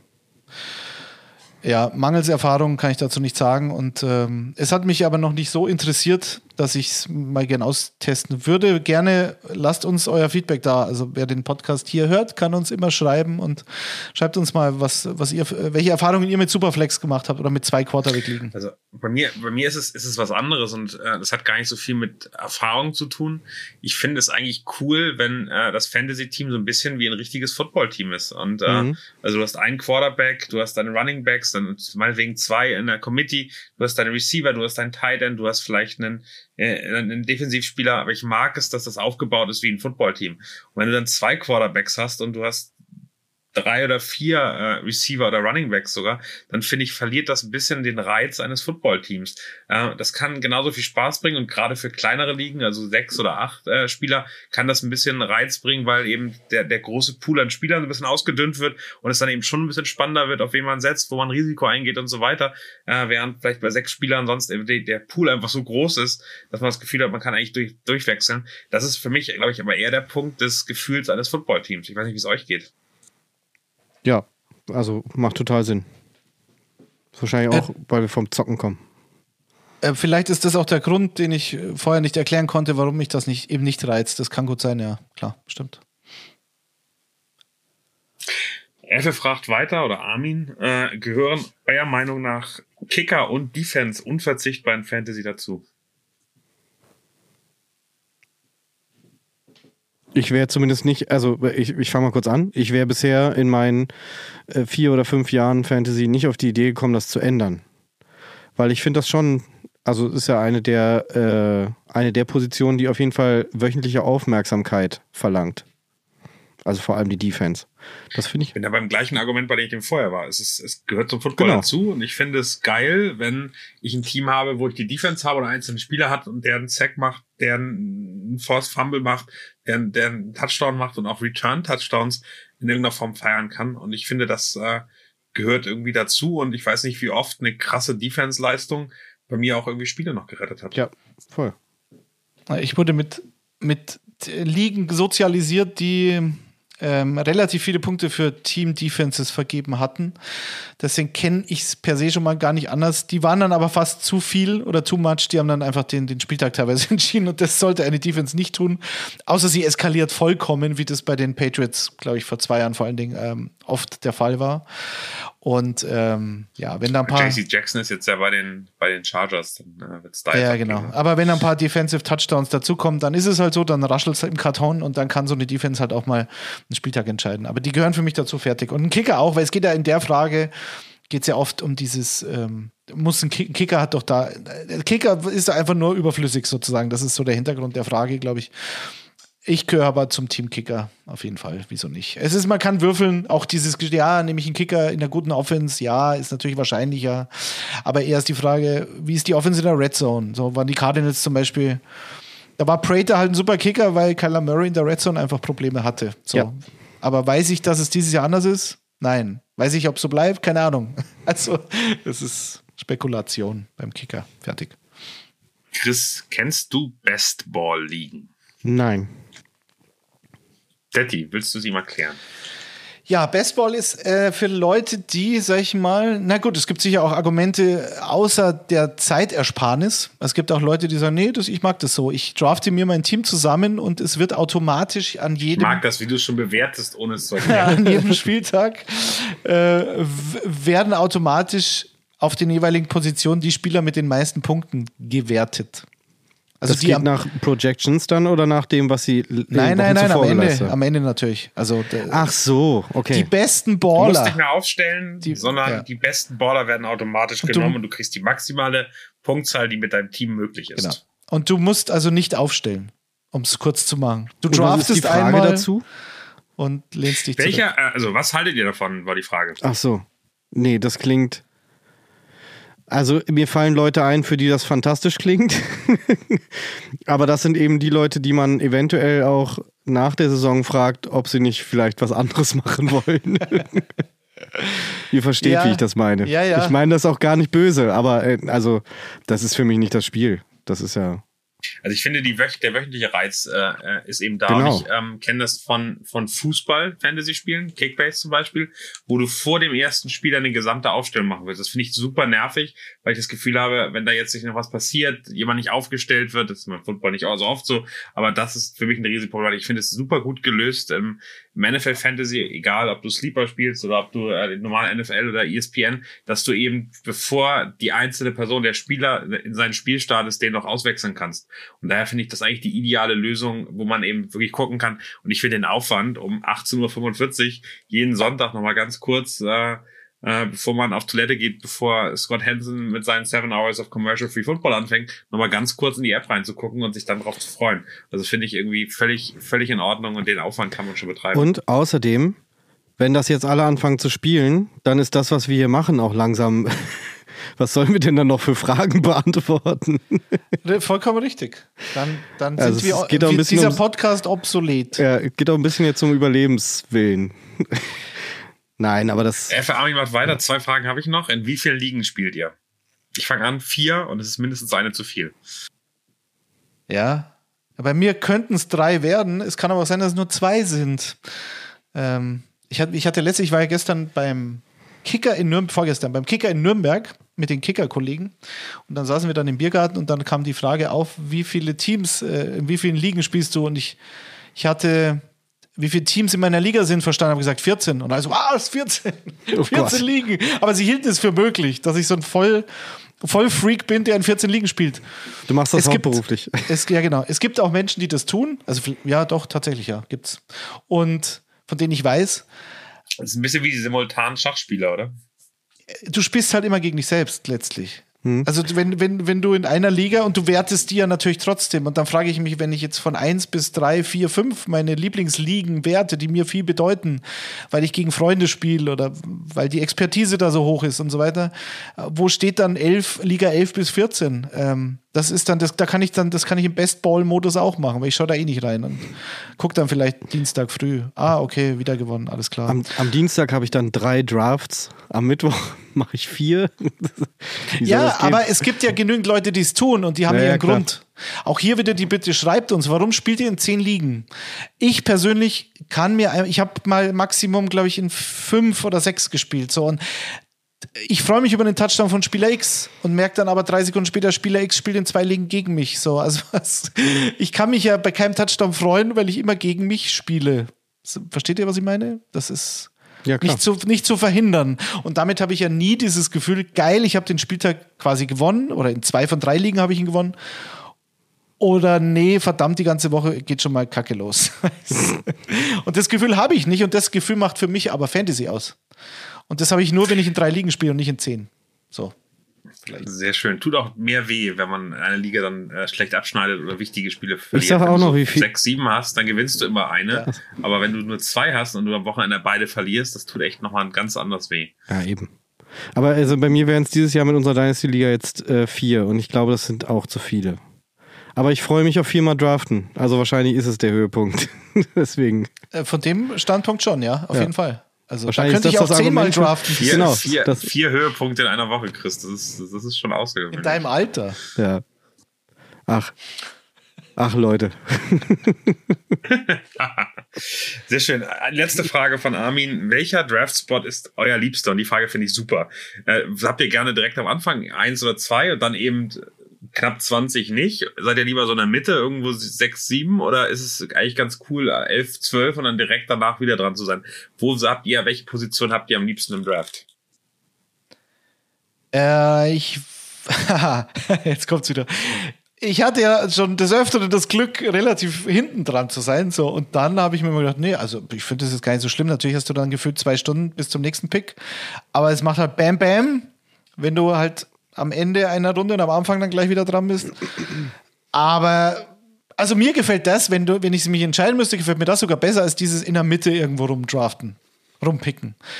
Ich weiß nicht warum, es ist so äh, sehr subjektiv und ähm, aber ich kenne beides und ich mag das. Ich mag am Ende von Runden picken, mag ich. Ich kann euch nicht sagen, warum, aber es hat so das Gefühl, ich bereite mich vor und kann da gleich zweimal zuschlagen und dann warte ich auch gerne eine halbe Stunde, bis ich wieder dran bin. Ich, äh, ich finde es ähnlich. Ich, also ich picke schon gern sehr früh oder dann sehr spät. Eben nicht in der Mitte. Und zwar, weil ich dieses, diesen Doppelpick super finde und weil man den viel besser schon mal im Kopf vorbereiten kann, finde ich. Also, genau, ja, genau. Die kann man ja super aufeinander abstimmen, die Picks vor allem. So, was, dann brauche ich noch das und dann brauche ich noch das. Und das mache ich jetzt beides klar. Und dieses, dieser eine in der Mitte, der nervt einfach. Ja, genau. Ich muss ehrlich sagen, ich hätte gerne mal wieder so einen richtigen ersten oder zweiten Pick. Ich habe letztes Jahr alle zweistellig gehabt. Also keine Ahnung, wie viel Pech oder Glück man dann haben muss. Aber ist, ich glaube, es ist, also ich bin damit völlig zufrieden, aber ich hätte einmal diese Saison gerne den ersten oder zweiten, um mal so eine richtige Bombenspieler in irgendeiner Form zu haben. Ist die Frage nach dem ersten Pick kommt natürlich gleich auch noch. Aber jetzt geht es mal weiter. Ähm, auch äh, Manuel Meilinger ähm, Thema Handcuffs. Ähm, was haltet ihr davon, Backup Running Backs für den RB1 oder RB2 zu draften, vor allem in welcher Runde? Ja, das, ich war eigentlich früher schon Fan von diesen, von diesen Handcuffs, also von dem Backup meines Running Backs. Es geht ja immer um die Position Running Back in dem Fall.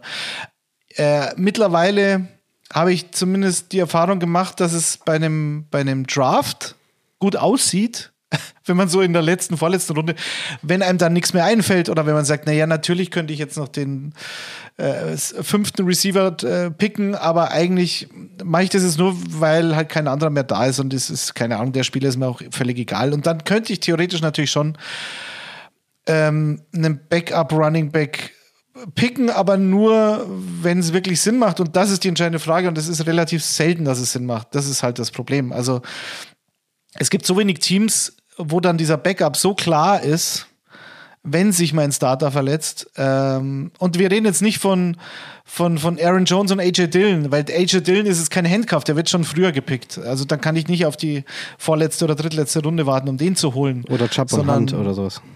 Bitte? Chubb und Hunt. Nee, Jahr. Kareem Hunt ist auch kein Handcuff, der wird auch Ja, viel eben. früher geholt, weil der natürlich schon einen, einen Stand-alone-Value hat, sozusagen. Und Beispiel Damien Harris, Ramondre Stevenson, auch Stevenson wäre natürlich klassischer Backup von Harris. Er wird aber viel mehr Snaps bekommen und das wird sich in der Fantasy-Community natürlich auch rumsprechen in den nächsten Wochen, wenn es nicht jetzt schon der Fall ist. Und dann sagt auch jeder, ja, das ist halt mehr ein Committee. Aber es ist kein klarer Backup. Der klassische Fall war halt jahrelang Zeke Elliott und Tony Pollard. Aber mittlerweile ist Tony Pollard halt so gut, dass er, dass er auch äh, früher im Fantasy schon gepickt werden kann als dein vierter Running Back zum Beispiel. Also es ist einfach so ein, so ein, so ein Bank-Running Back mit Upside. Das ist Tony Pollard. Und egal, wo du hinschaust, was weiß ich, Broncos, Melvin Gordon wird gepickt werden, weil er halt auch viele Snaps bekommt und an der Goal-Line öfter eingesetzt wird als Javonte Williams und so weiter und so weiter. Also es gibt so wenig Fälle, wo du so einen klaren Backup hast. Der einzige, der mir jetzt spontan einfällt, ist Alex Mattison von den Vikings vielleicht, falls sich Dalvin Cook verletzt und das passiert ja äh, nicht selten. ähm, ja, das, aber es ist wirklich, passiert nicht oft, sagen wir es mal so. Oder? Wie seht ihr es? Khalil Herbert find- bei den Bears, find- David Montgomery wäre auch so ein Beispiel. Ich finde Handcuffs auch ein, ein ganz schweres Thema und äh, bin eher ein Fan davon zu überlegen, dass man, dass man dann irgendwie ähm, äh, reagiert. Es gibt ja auch Leute, die jetzt schon anfangen, Handcuffs von Gegnern äh, sich zu holen, auch im Draft schon. Finde ich auch Unsinn. Ich glaube, ich ist am Ende nicht äh, der, der richtige Weg. Ähm, aber ähm, jeder so, wie er das Gefühl hat und er glaubt, dass es funktioniert. Ich glaube, das ist am wichtigsten. Der Kicker, beziehungsweise in Person von André Dersewski, fragt, könnte Brandon Ayuk vor seiner Breakout-Season oder Fantasy-Season stehen, dank eines Quarterback mit Arm? Äh, mit André saß ich ja auch zusammen äh, vorgestern und da, hat er, da war der Running Gag des Abends, dass die 49ers ja drei Receiver slash Titans mit 1000 Yards haben. Und dann habe ich gesagt, ja genau, und Trey Lance hat genau 3002 Passing Yards. und sonst fängt nämlich keiner. Ayuk, Debo Samuel und der Kittle George, so das war's. Ich sehe Ayuk eigentlich als eher Yards after the catch Spieler, so wie Shenny sie halt mag. So wie Debo Samuel ja auch mal angefangen hat, bevor er ihn zum Running Back gemacht hat. Ähm, ich weiß es noch nicht. Also ich sehe sowohl Samuel als auch Ayuk eigentlich eher, die brauchen einen akkuraten Quarterback und nicht zwingend einen, der 60, 70 Yard Bomben wirft. Also würde ich sagen. Und bei Trey Lance kann ich es noch nicht beurteilen. Wir werden sehen.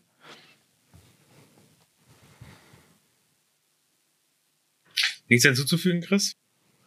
Nee, ich, also, ich muss mir immer in meinem Gehirn kramen, aber Brandon Ayuk war jetzt, also ist ja auch nicht niemand im, im Fantasy. Also, was, was ist denn mit Breakout-Season gemeint, dass er wirklich einer der Top-Receiver wird oder was?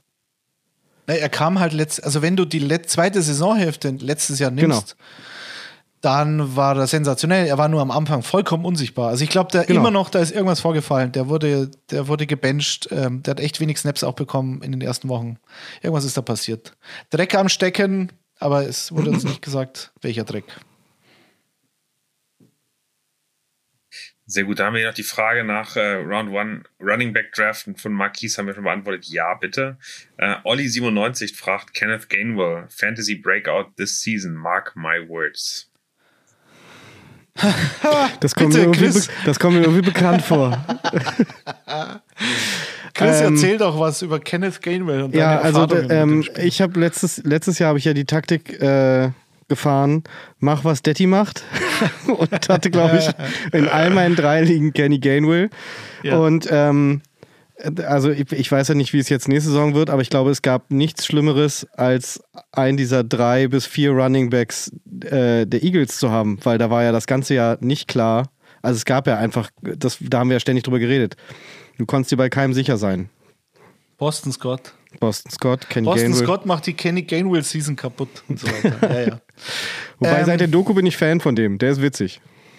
Ja, ja, ist ja ein guter Mann, aber nicht für Kenneth Gainwell zumindest. Äh, Kenny Gainwell, ich verstehe es ja auch bis heute nicht richtig, warum der teilweise halt auch völlig unsichtbar war. Ich weiß noch, gegen Daniels Chiefs, da hatte er, glaube ich, wirklich äh, äh, straft mich Lügen, aber sechs oder sieben Catches oder also da hat er genau diese Stärke, die er hat, sind ja die Catches und äh, in PPR liegen. Das Da war ja die ein Idee. anderer, ein anderer Spieler, den, den ich in die Richtung äh, ganz, der jetzt nicht in der Frage da war, gegen die Chiefs ist Gabriel Davis. Der, der hat mich immer noch Albträume von dem Spiel Stimmt. gegen die Chiefs. Naja, auf den werden wir aber noch zu sprechen kommen, weil das ist, glaube ich, der meist gehypte Receiver momentan in Fantasy-Kreisen und ist die Frage. Ich, da Genau, da bin Frage, ich sehr gespannt. Wollen wir, wollen, wir, wollen wir das jetzt machen? Äh, Felix fragt nämlich Breakout-Kandidaten und Überraschungen wie Renfro.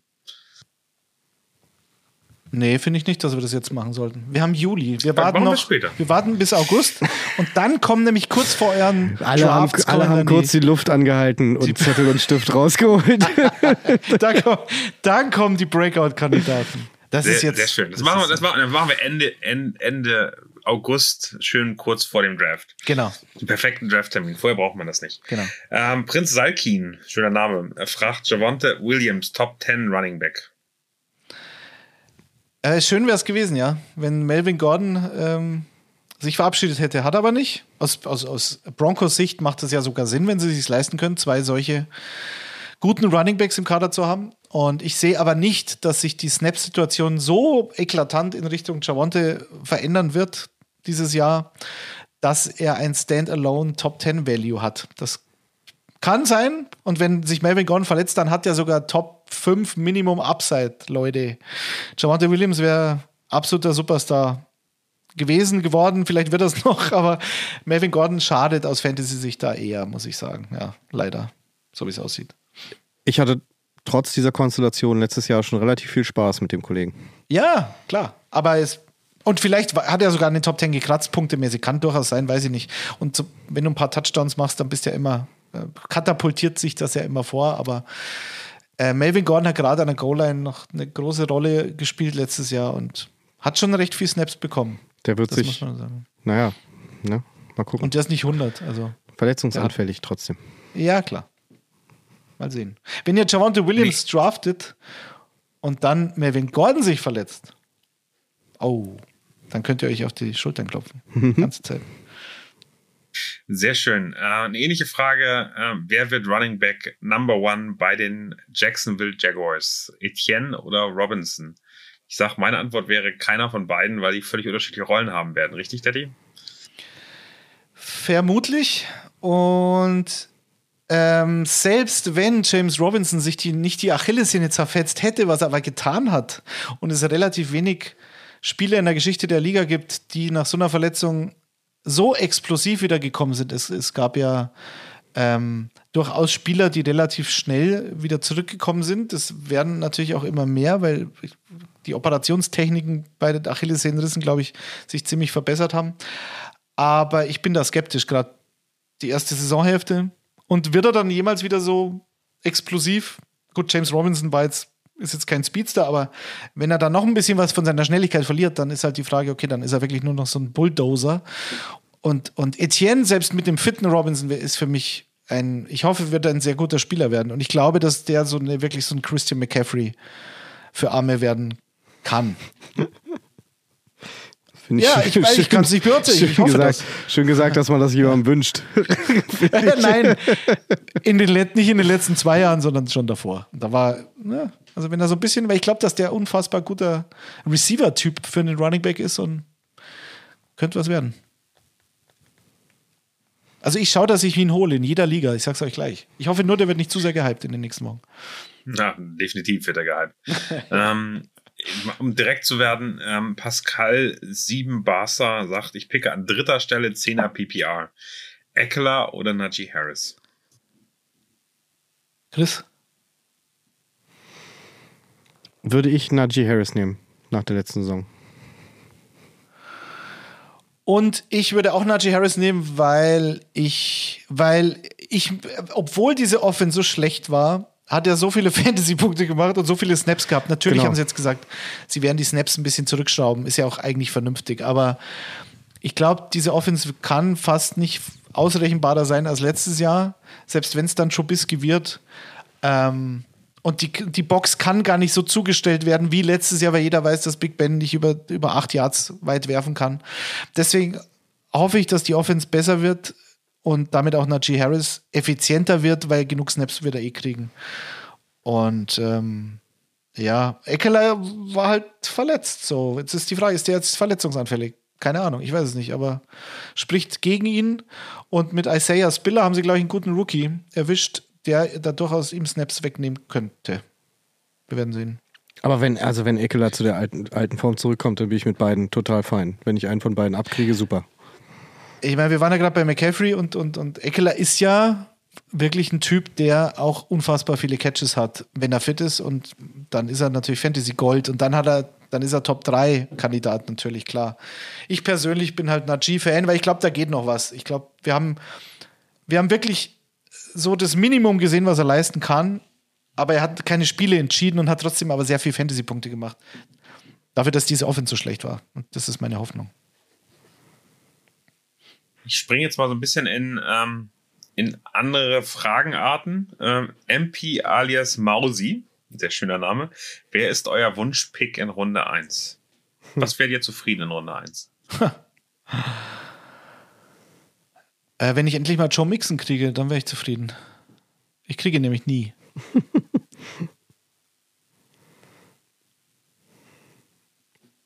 äh, Chris? Wir sehen Chris, der gerade sehr angestrengt nachdenkt. Ja, überlege, was, was da oben noch so angeboten wird. Also ich würde ja auch auf Running Back gehen. Ich, ich fände Najee Harris tatsächlich ziemlich cool. Äh, klar, oder ehrlich gesagt Henry. Aber ich glaube, das habe ich schon mal gesagt, ich CMC traue ich nicht mehr über den Weg. Äh, Cooks hat mich irgendwie gefühlt letztes Jahr. Äh, äh, Cook, Entschuldigung. Was hältst du von Taylor? Naja, bitte, was kann man von Jonathan Taylor Ja, halten? also außer, dass das er war natürlich eine, Weltklasse also witzigerweise, äh, da stehe ich wahrscheinlich total allein da. Ne? Das, der hat natürlich jetzt die totale Breakout-Saison, aber ja, also wenn ich den kriege, bin ich auch natürlich total glücklich. Wahrscheinlich wird er auch eh doch an eins weggehen in vielen, in vielen Ligen, nehme ich mal an, Ja, nach ja. der letzten Saison. Aber ich würde auf jeden Fall auch auf, also ich fände natürlich so einen Spieler wie Jamar Chase oder Cooper Cup auch total cool, aber ich äh, gehe, ich habe ja bei Detti gelernt und werde das nicht tun. Also ich wünsche mir einen späten Pick und CMC ist immer noch da und ich kann ihn an 10 picken, weil die Leute alle Zweifel haben, dass er wieder wiederkommt oder nicht verletzt ist. Das würde ich geil finden. Spät CMC wäre mein Wunschpick in Runde 1. Und weißt du, was da, was ich, was mir da richtig auf den Keks geht? Leute, die nicht beim Draft sind und einen Autopick anhaben. Weil genau sowas passiert dann eben nicht. Weißt du? Weil CPU, der trotzdem ADP auf 3 ist oder so. Ja. also ich glaube bei Fantasy ist der auf 1, oder? Nee, Ja, Cup drei. ist auf 1, auf 3. Ja. Ja, ja. Also bei den Running Backs, ich schaue ja nur auf Running Backs Runde Ja. 1, der Rest ist mir eh wurscht. Also, aber McCaffrey ist, glaube ich, äh, pos positionsunabhängig, müsste der auf 3 sein, ja, Top 3. Und ist für mich auch völlig okay. Also ich traue dem schon noch über den Weg. Soweit bin ich noch nicht. Und sehe es so wie Daniel, wenn der spät noch da ist, spät in Anführungszeichen. Spät ist für mich auch schon Ja, Nummer 6. Wäre für mich auch schon Ja. spät. Vielleicht für mal eine. News zu droppen, die heute passiert ist. Ich glaube, das ändert die CMC-Rolle auch nochmal massiv. Auf jeden Fall. Der hat wieder einen Quarterback, der einen Ball werfen kann. Also Baker Mayfield, große News heute. Ihr, ihr habt es gestern schon gehört, wenn ihr diesen Podcast, wenn der Podcast online geht. Äh, Baker Mayfield zu äh, Carolina Panthers. Der wird Schwierigkeiten haben, weil die O-Line nicht ganz so stark ist. Der wird jetzt kein kein großes Fantasy Value aus meiner Sicht haben, aber ich glaube für CMC ist das ein sensationeller Erfolg, dass er da wieder einen Quarterback hat, der eine andere Gefahr äh, bringt und damit ihn noch ganz anders einsetzen kann. Also von daher finde ich das schon extrem spannend für den Spieler. Auf jeden Fall. Ja, ich bin auch ehrlich, wenn, wenn ich an vier dran bin und der ist noch da, äh, ist wahrscheinlich auch schon genug. Also Taylor, Harris, ähm, äh, wen hatte ich noch? Cooper Cup, Ta Debo Samuel. Nee, ich hatte noch einen drin. Henry, genau. Das wären so die drei, die ich vorher picken würde an Running Back Position. Muss ich ehrlich sagen. Vielleicht wollen wir noch kurz bei Baker bleiben. Also, äh, ich, ich finde es ja schade, dass er eben jetzt nach Carolina geht und nicht woanders hin. Aber okay, äh, ist halt so, wie es ist. Es gab ja da auch Gerüchte nochmal, die ihn in die andere Richtung verfrachtet haben. Aber, aber. Seattle hat doch klar gesagt, dass sie ihn nicht sehen und bei Drew Lock bleiben. Ja, der, äh, Pete Carroll sagt viel, wenn der Tag lang ist. Also das, jede Äußerung, die da getätigt wird, die ist wirklich vollkommen wurscht. Vor allem kommen die, Juli. da kommen die Seahawks mal nach Deutschland und spielen mit Drew Lock. Das tut schon ein bisschen weh, oder der Team? Ja, oh, äh, du merkst es, Chris, da sitzt schon jemand wieder auf seinem High Horse. ja, ja, das Chiefs High Horse. Nachdem ich, nachdem ich Russell Wilson äh, letzte Woche wieder aus anderthalb Metern gesehen habe, habe ich gedacht, den hätte ich schon ganz gerne gegen Brady da im Spiel gesehen. Also Ja, ist, das- ich finde, mir, mir tut das, mir tut das aus spielerischer Sicht schon weh, dass Russell Wilson das Deutschlandspiel nicht äh, noch, noch kurz mal absolviert hat. Ja, das stimmt natürlich. Aber warten wir es ab. Mir, ich, ich keine Ahnung. Ich kann es ja eh nicht ändern und man soll sich nicht über Dinge aufregen, die man nicht ändern kann. Haha. ich freu mich erstmal- Ich werde sehen. Ich freue mich erstmal, also ich finde Baker ja, also ist irgendwie, ich finde ihn sympathisch, ne? Das ist irgendwie eine, eine, ein guter Charakter in dieser, in dieser, in dieser Show, da in der NFL-Show. Ich freue mich einfach, dass der aus diesem Scheißverein sei jetzt mal, aufgrund der Aus diesem Situation. Shithole. Ja, dass er jetzt da weg ist. Dass der nichts damit zu tun hat. Dass er nicht irgendwie den Backup äh, für, für den Typen machen muss und irgendwie da. Finde ich schon gut. Freue mich drüber. Also ich freue mich sehr für DJ Moore, weil ich glaube auch, dass der Mhm. noch mal einen Sprung machen kann. Und ähm, ein, ein Fun Fact zu DJ Moore, ich liebe den Spieler ja sowieso, ich glaube du auch, Chris. Mhm. Ähm, hab den auch jedes Jahr im Fantasy-Team oder in den meisten meiner Fantasy-Teams, weil der auch sehr stark unterschätzt wird. Vielleicht liegt es daran, dass der in keinem Jahr, äh, seit er in der NFL ist, mehr als vier Touchdowns hatte. Aber so richtig unterschätzt kann man auch nicht sagen, weil er hat ja auch nie abgeliefert so richtig. Er hat das Potenzial, bin ich bei euch, aber so richtig abgeliefert Aber hat er er ja hatte auch auch noch nicht den richtigen Quarterback. Moment, er hat vier Touchdowns, nie mehr gehabt, deswegen war er auch nie ein Fantasy Top 5 Receiver. Äh, DJ Moore hat jetzt 3535 Receiving Yards seit 2019 und ist damit der fünftbeste Receiver in der NFL hinter Cooper Cup, Davante Adams, Stefan Dix und Receiver Titan Travis Kelsey. Also ich finde schon, dass er abgeliefert hat, aber zu wenig Touchdowns. Also mehr als nie mehr als vier. Das ist das Problem. Ich weiß nicht, ob Baker Ich muss- das jetzt ändern kann. Zugeben, dass ich Baker immer irgendwie unsympathisch fand. Ich fand seine Werbung teilweise lustig, aber irgendwie hat es mir nie so richtig angekommen.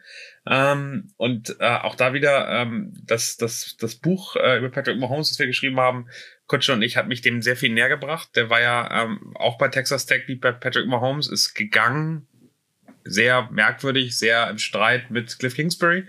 Ähm, von daher, Chris, auch da könntest du, könntest du noch äh, ein Unwohlsein haben, äh, aber ist dann eben zurückgekommen mit den, seinen Oklahoma Sooners und hat äh, eine wirkliche College-Schlacht, also das spektakulärste, das punktereichste, das yardreichste College-Spiel aller Zeiten ist Patrick Mahomes äh, in, in, in Lubbock, äh, in seiner Heimatstadt der Texas Tech Raiders gegen äh, die Sooners von Oklahoma mit Baker Mayfield. Und Baker Mayfield wurde da echt äh, wie eine Sau durchs Dorf geritten, also mit äh, Trader-Zeichen, mit äh, äh, irgendwelchen Puppen, die von von Dächern hingen, ähm, äh, wo wo sein der sein Trikot anhatte und äh, das gesamte Stadion hat die ganze Zeit immer nur äh, Fuck you Baker äh, geschrien. Und dann da äh, also Patrick Mahomes war der bessere Quarterback äh, in dem Spiel, aber trotzdem das Spiel dann zu gewinnen mit dem Druck, mit der Art und Weise, mit dem Ehrgeiz, ich habe unfassbar Respekt vor diesem Mann. Ähm, und ich finde, der hat's äh, nicht einfach. Ähm, ich weiß nicht, was mit OBJ letztes Jahr gelaufen ist und ob das wirklich so eine Art von Locker Room Cancer ist äh, und er da Schwierigkeiten hat, aber ich glaube, die Situation bei den Browns das ist jetzt auch noch mal viel schlimmer geworden mit den, den Entwicklungen dieses Jahr. Die muss auch insgesamt von der Stimmung her ähm, ähnlich schlecht sein wie in Washington.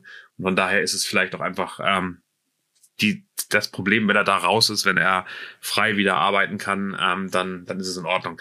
Wer wirklich, glaube ich, richtig anstrengend sein muss, muss Baker Mayfields Vater. Ich glaube, den, der hat, also da habe ich noch nie ein positives Wort drüber geredet, der scheint mega anstrengend zu sein. Ja, gibt so Väter, ne? Gott sei Dank nicht unsere. Also, ja. Gott sei also, Dank nicht wir. Gott sei Dank, oder wir selbst, genau.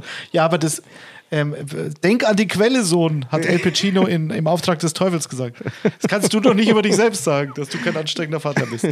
Ähm, Nochmal kurz zu den Panthers. Die haben in den letzten drei Jahren nie mehr als 17 Touchdown-Pässe geworfen.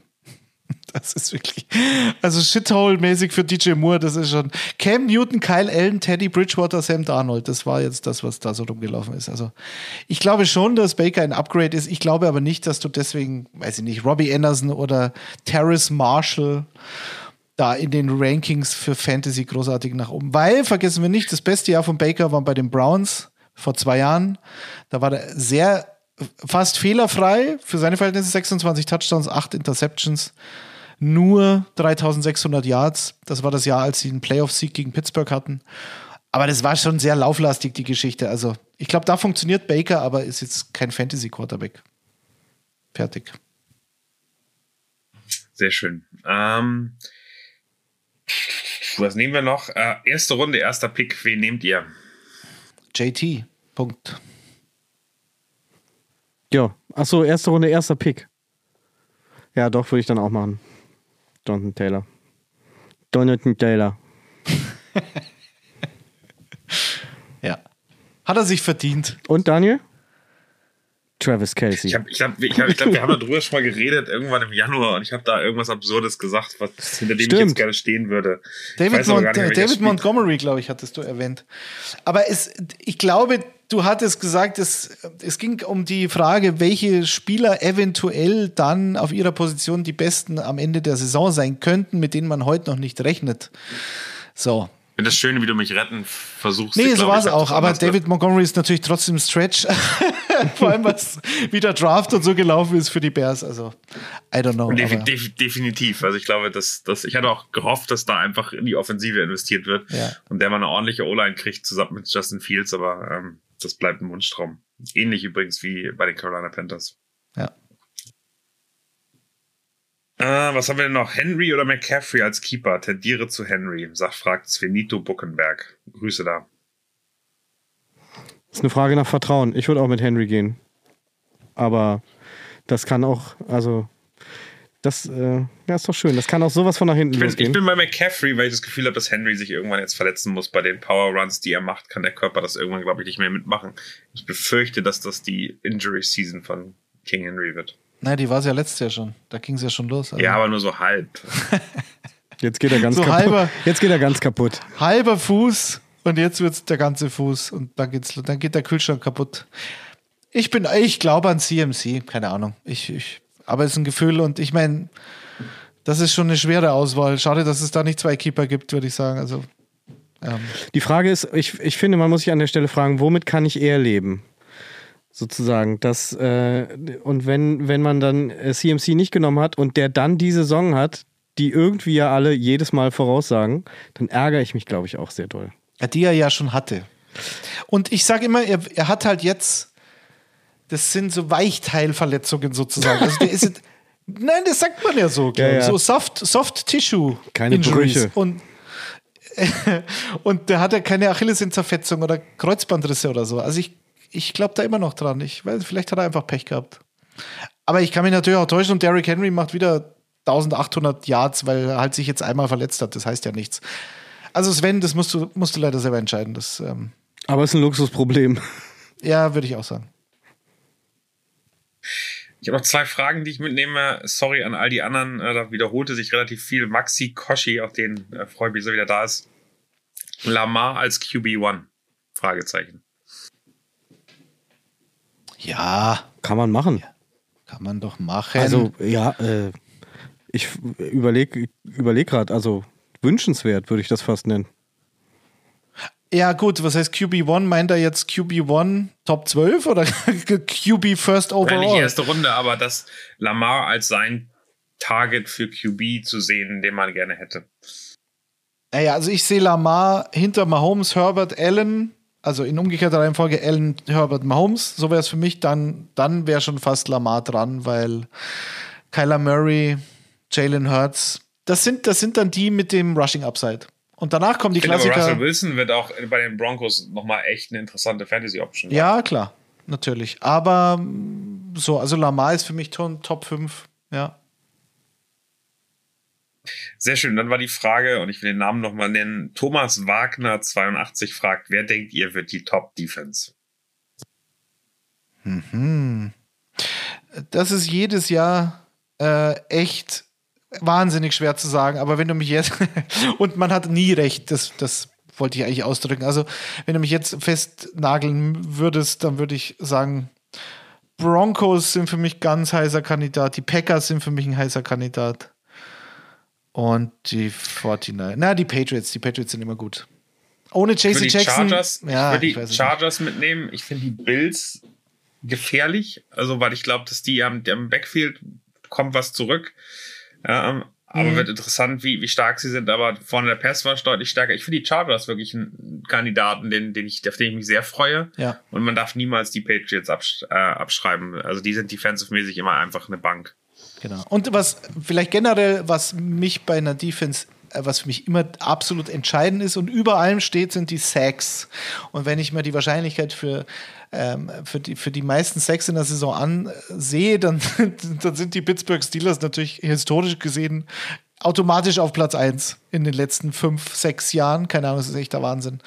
Ähm, TJ Watt hat ja angekündigt, dass er noch mehr Ja. den Rekord weiter ausbauen möchte. Ja. Das ist natürlich. Ich finde die Raiders auch interessant, oder? Also wenn man drüber nachdenkt, was die jetzt geholt haben, auch aus Arizona, ähm, könnten die auch eine ganz, ganz spannenden Pass Rush haben, damit Ja. auch Sacks holen. Auch die sind ein Kandidat. Genau. Ähm, genau, weil die haben diesen Pass Rush nochmal noch mal aufgebieft mit Chandler Jones und Max Crosby haben sie sowieso schon. Also, ja, gutes Argument. Arizona werde ich übrigens nicht nehmen in Week One, Daniel. Spiel doch gegeneinander, oder? Äh, spielen, die spielen gegen die Chiefs. Äh, in, äh, zweites Spiel dann gegen die Chargers. Also das, das Programm der Chiefs wird, wird happig. Also, äh, wenn ich nochmal interessant finde, wie seht ihr die Cowboys? Ich meine, Micah Parson.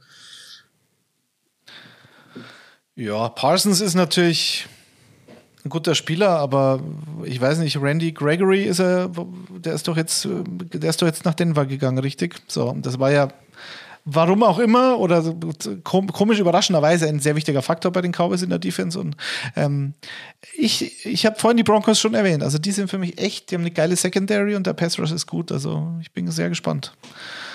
Ähm, aber okay, Defense ist Defense. Das ist jetzt, da braucht man nicht 15 Minuten drüber sprechen. Das ist zwar nicht so schlimm wie Kicker und nicht so unwichtig, aber ähm, man nimmt halt eine, die einem gefällt. So, und dann muss man sehen, wie die Saison läuft. Fertig. Genau, wir werden jetzt wieder äh, alle zwei Wochen euch nach euren Fantasy-Fragen fragen. Also da gehen wir ganz konsequent vor. Die Fantasy wird immer größer hier werden, bis wir zur Saison dann wieder, also vor der Saison natürlich auch äh, wöchentlich da sind, euch Tipps geben. Eine Frage, die ich aber jedes Mal am Ende stellen möchte, um mal zu gucken, wo das so hingeht. Wer gewinnt den Super Bowl? Meine Antwort, also da, da meine Antwort ja auf Aberglaube basiert, bleibt sie natürlich gleich. Die Natürlich. Arizona Cardinals Korrekt. In, weil's, in Arizona. Genau, weil es in Glendale ist. Ja. Und ich, Daddy? ich wünsche mir die, ich wünsche mir die Buffalo Bills. Ich sage Bills gegen Rams. Von diesem Tipp gehe ich auch nicht mehr weg. Ich glaube, es wird wieder bitter für die Bills. Äh, am Ende scheitern sie mal wieder an Patrick Mahomes. Äh, And he's riding on the high horse again. Da reitet er den Sonnenuntergang. Auf dem Pferd. Das ist immer ein schöner, schönes Ende, finde ich auch. Wenn Ja, du so ich auf gut. deinem High Horse Genau. in den, in den ich Sonnenuntergang brauche so einen. Cowboy-Hut, oder? Ja, ja, Wir bräuchten so ein Pferdegetrappel. Ja. In Ich Missouri gibt es bestimmt so Sound hier haben, das Prärie ich, oder so. den, den kriegen wir nicht hin. Ja.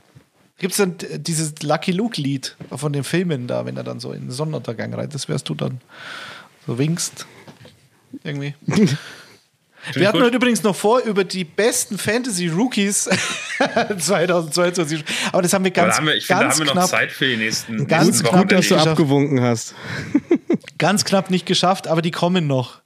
Wir wollten noch alle Fragen ordentlich beantworten. Ich finde, äh, wir haben heute, Super. um so ein kleines Fazit der Sendung zu ziehen, wir haben äh, etwas, alle etwas gestresst angefangen, äh, waren etwas kurzatmig am Anfang, aber haben uns wieder in unsere Fantasy-Themen eingegroovt. Das hat Spaß gemacht. Ich habe richtig wieder so Vibes aus dem letzten Jahr, wie tief nerdig wieder reingeht. Und ich hoffe, ich hoffe, dass äh, das hat da draußen auch Spaß gebracht und äh, man, man kommt langsam wieder in diesen, in diesen Fantasy-Mut rein. Ich habe jetzt schon Bock auf Draften.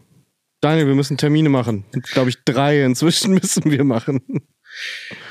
Ja, aber muss ja nicht immer ich machen. Vielleicht äh, hast du Lust, auch mal Co-Commissioner zu werden. Ja, unbedingt nicht. Musste durch, Daniel. Hilft nix. Leg's Sehr einfach schön. fest. Dann- Montag, Dienstag vorm, vorm Kickoff. Genau, Nico Backspin kann eh nicht. Das ist die goldene Regel. Der Oder der sitzt Josh irgendwo, als- der sitzt irgendwo Auto- auf einem Hügel in. Paris mit zwei Handys und strahlt sich selber an und es sieht aus wie bei Blair Witch Project. Das, Stimmt, das war letztes Jahr, gell? Ja. und er kriegt, und die goldene Regel, er kriegt immer Josh Allen per Autopick. Ja, guter Mann, der Josh Allen. Mhm. Kann man nichts sagen. Mein Super Bowl-Gewinner-Quarterback übrigens. Weiß nicht, habe ich schon erwähnt? Ja. Oder scheidet er doch im AFC Championship Game in Kansas City unglücklich aus? Wir werden es erleben. Aber wie, oft müssen die Chiefs eigentlich in dem, in dem Spiel sein, damit das äh, wirklich langfristig ins Arrowhead gesetzt wird, einfach vor der Saison angekündigt? Ich meine, da könnte man noch einfacher planen. Ne? So, jetzt brauchen wir dieses Pferdegetrappel. Kannst Ja. du nicht was einspielen auf dem Keyboard neben dir? Nee, da ist Highhorse kein Casio-Keyboard, was hier rumsteht. So. Schick doch mal eine E-Mail an den Commissioner. Ja. Highhorse at web.de. Es hat mir sehr viel Spaß gemacht mit euch äh, und äh, ich wünsche euch einen äh, schönen Tag, eine schöne Nacht ähm, und äh, wir hören uns wieder in zwei Wochen. Jetzt noch im äh, zwei Wochen Rhythmus, aber wir haben viel Content. Den ELF Podcast jeden äh, Dienstag Vormittag äh, kann ich euch empfehlen. Da haben wir wirklich immer Insights von Spielern. Ich hoffe, Jan Weinreich ist wieder da. Der spielt jetzt am Wochenende äh, gegen Ryan Fire ein richtiges Derby und ich bin sehr gespannt, wie es wie es ihm geht, aber fit geworden ist und wie er dann abliefert. Ähm, da bin ich extrem gespannt. Die ELF, muss ich ehrlicherweise sagen, die fasziniert mich gerade echt mehr als erwartet. Ich weiß nicht, wie es euch geht und ich freue mich super, da äh, weiter dran zu bleiben. Also das äh, ist ein schönes, ein schönes Thema aktuell. Und die nächsten drei Wochen darf ich dann noch mit denen äh, kommunizieren. Nächste Woche haben wir dann äh, wieder Icing the Kicker. Äh, Daddy auch da, Kutsche ist im Urlaub. Auch da übernehme ich die Moderation mit dir zusammen. Was erwartet mich denn da? Wir müssen uns mal Gedanken machen, weil wir kommen jetzt natürlich wie so viele Podcasts in die Division Preview Season hinein und wie, wie man das aufziehen könnte. Wir haben uns da gestern, äh, respektive vorgestern, da schon einige Gedanken gemacht, wie man es eventuell ein bisschen anders machen könnte und trotzdem unterhaltsam bleibt. Aber uns wird schon was einfallen. Das klingt, das klingt super spannend. Also schaltet nächste Woche ein. Ich wünsche euch beiden einen schönen Abend. Vielen, vielen Dank, dass ihr dabei wart. Letzte Worte gerne von euch. Ansonsten tschüss und auf Wiedersehen. Macht's gut. Adios, amigos. San Francisco. Oh Gott, nein! Warum? Ah. Ach, wir hatten es fast Tschüss, bis geschafft. dann. Tschüss. Tschüss.